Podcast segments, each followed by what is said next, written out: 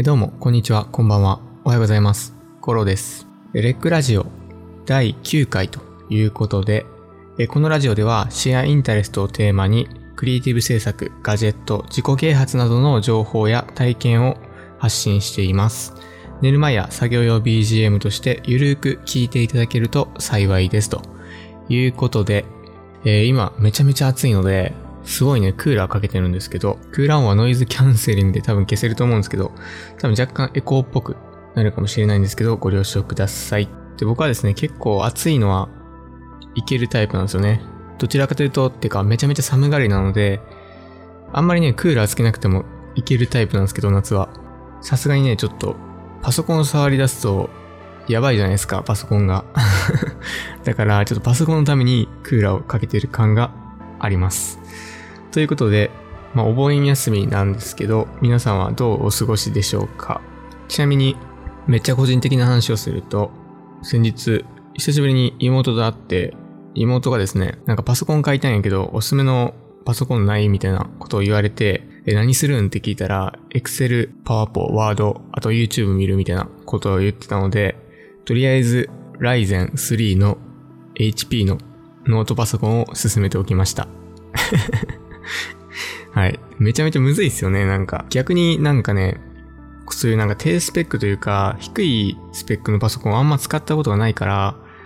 むずいんですよね。その YouTube とか、その Word、Excel、PowerPoint とかを、まあ、どのレベルで、なんやろ、動くんかっていうのがわかんないっていうね。多分 Ryzen 3とかやったら動きますよね、普通に。Ryzen 5は多分いらない気するんですけど、なんかその辺むずいなっていうふうに思ってます。逆にね。はい。っていう風なことでどうでもいいんですけど、えーっと、第9回ということで、今回ですね、Twitter の質問箱からいただいたお便りをご紹介していきたいと思います。で、そのお便りがですね、ちょっと待ってくださいね。準備不足。準備不足、準備不足。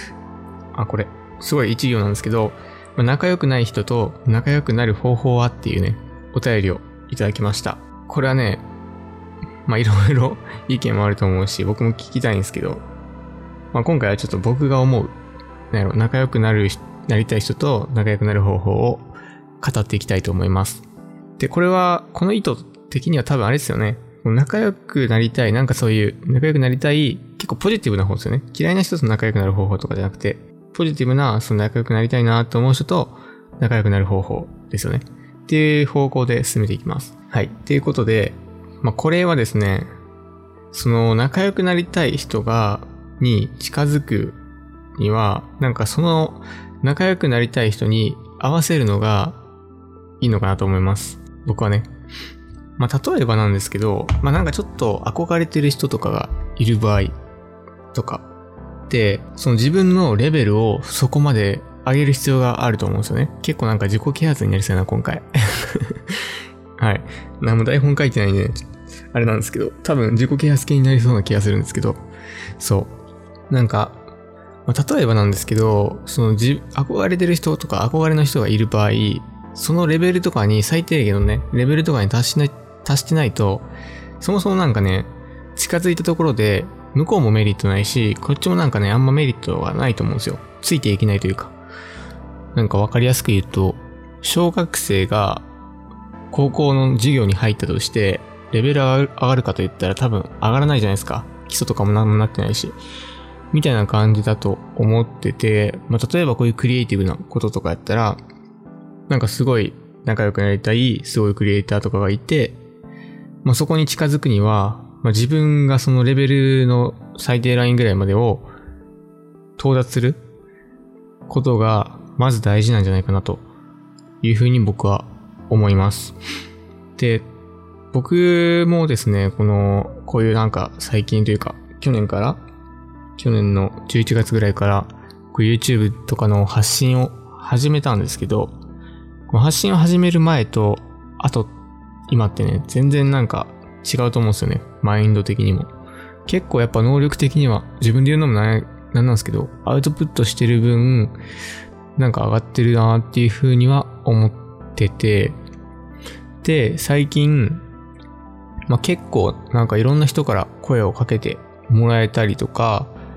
企業さんからね、声をかけてもらえたりとか、まあ有名どころで言うと、なんか最近ちょっと、アドビさんといろいろやったりもしてるんですけど、まあなんかそういうところと、まあ繋がれてるっていうか、声をかけてもらえるんですよね。で、それも、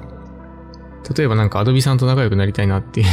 そんな人おらんかもしれんけど、まあ、アドビさんとなんかやりたいなって思うんだったら、なんかそこに近づくプロセスみたいなものを、まあ、自分から動くっていうのが大事かなっていうふうに思ってて、なんか、いつ、いつやったっけななんかアウトプット大事だよっていう話をいつかのラジオでしたと思うんですけど、なんかアウトプットをしてると、おのずとそこに近づくんじゃないかなと思います。なので、まあ、仲良くなりたい人と仲良くなりたいんだったら、その人に近づけるようなアウトプットみたいなものを、まあ、どんどんなんかしていくことによって、その人に気づいてもらえるぐらいまで、なんかアウトプットすると、おのずと仲良くなれるんじゃないかなというふうに僕は思いますね。っていうのと、まあ、この YouTube 活動を通してすごく思いました。なんか YouTube 活動をしてなければ繋がれないような人たちとか、まあ、企業、まあ、アドビさんとかいろいろあるんですけど、そういう企業の方とかと、まあ、繋がれるので、なんかそこはね、一つ、こういう発信とかアウトプットをやってよかったなっていうふうに、僕はね、思うところなんですよね。なので、仲良くなりたい人、仲良くなりたいところと、仲良くなる方法は、アウトプットだと思います。多分。そう。正しいアウトプットをすることによって、アピールをすることによって、向こうに気づいてもらえるぐらいまで自分を高めることによって仲良くなるのではないのかなと思います。逆になんか、その、自分の能力とか、そこの相手に見合ってないって言ったらあれなんですけど、まあそのレベルが低いまま、無理になんか近づこうとしても、多分ね、本当についていけないし、相手側にとってもね、メリットにならないと思うんですよね。で、よく言われるのが、なんかそのレベル高い人たちと環境を一緒にしておくと自分のレベルも上がるって言われるんですけど、確かにそれはあると思います。結構人間って環境が全てだと思っていて、僕は。なんか、そういう、一緒にいるコミュニティとか、一緒にいる、コミュニティとか一緒にいる人たちって結構似通ってくるじゃないですか、考えとかマインドとかって。なんですごいなんか、マイナス思考とかのグループにいたら自分もマイナス思考になると思うし、逆になんか、すごいプラスっていうか、先のことを見てるような友達とかと一緒にいたら、そういうね、マインドになるしっていうので、すごく環境は確かに大事だと思うんですけど、なんかね、その自分のレベルっていうのが低いまま、すごい高いレベルの環境に入ったところで、まあ、ついていけないっていうのが結構思うので、まずはなんかそういう仲良くなりたい人とか仲良くなりたいコミュニティがあるんだったら、そこまで自分を押し上げる。勉強するなり、なんかそのアウトプットするなりとか、いろいろあると思うんですけど、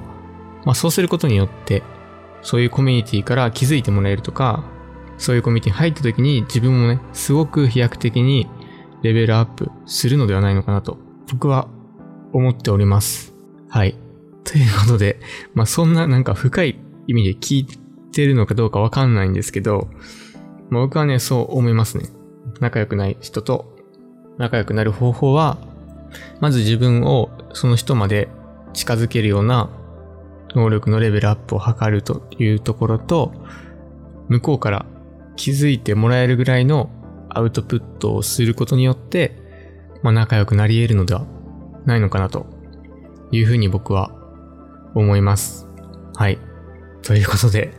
えー、今回はですね、もう多分これ10分ぐらい喋ってると思うんですけど、このぐらいにしておきましょうかね。この質問というか、お便りをくれた方は、ここまで深い話になるとは思ってなかったかもしれないんですけど、なんとか、なんか自己啓発っぽくなって、意図と違ったらすいません。意図と違ったらまたお便りください。はい。ということで、このレックラジオでは、サブチャンネルである、YouTube のサブチャンネルであるレックマイナスと、あと Apple Podcast、Spotify などでも発信をしております。また、ツイッターの方で質問箱を設置しておりまして、まあ、そちらからですね、今回のようにお便りをいただく、めちゃめちゃ噛んだ。今回のようにお便りをいただけると、それについてラジオでお話ししようと思いますので、よかったらどしどしご応募ください。ただ結構お便りが溜まっているので遅くなるかもしれませんということで、今回はこの辺でお開きにしたいと思います。それではまた次回のラジオでお会いいたしましょう。アディオス。